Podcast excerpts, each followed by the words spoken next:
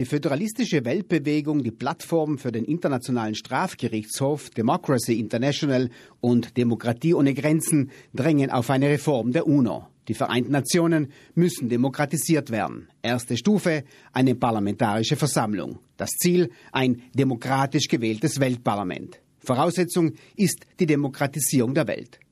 Die Antwort auf die Globalisierung kann laut Bummel nur die Einrichtung globaler demokratischer Institutionen sein. Der Rückzug innerhalb der Grenzen des Nationalstaates, wie es die USA derzeit vormachen, ist ein Trugschluss sagt Andreas Bummel. Die Nationalstaaten können alleine nicht die zentralen Herausforderungen unserer Zeit lösen, sei es das Finanzsystem, das Wirtschaftssystem, aber ganz ähm, vorne eben auch die Klima Klimaproblematik. Die Nationalstaaten alleine schaffen das nicht. Die Kritik der USA an den Freihandelsverträgen an der ungehinderten Globalisierung ist richtig, meint Bummel.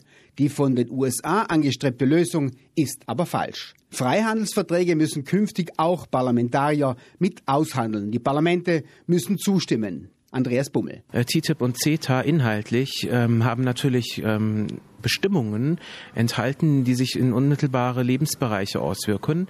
Und hier wurden die Parlamente ausgehebelt. Ja, denn in der Realität, wenn eine Regierung nach Hause kommt mit einem Verhandlungsergebnis, wird das Parlament, also die Regierungsmehrheit, in der Regel zustimmen müssen, auch wenn die einzelnen Parlamentarier überhaupt nicht involviert waren, sondern nur Ministerialbeamte und ähm, gesichtslose Diplomaten, von denen man nicht mal weiß, äh, wer sie tatsächlich gewesen sind. Die Demokraten greifen aber nicht nur nach den Sternen. Sie wollen eine neue Regelung für das Europaparlament.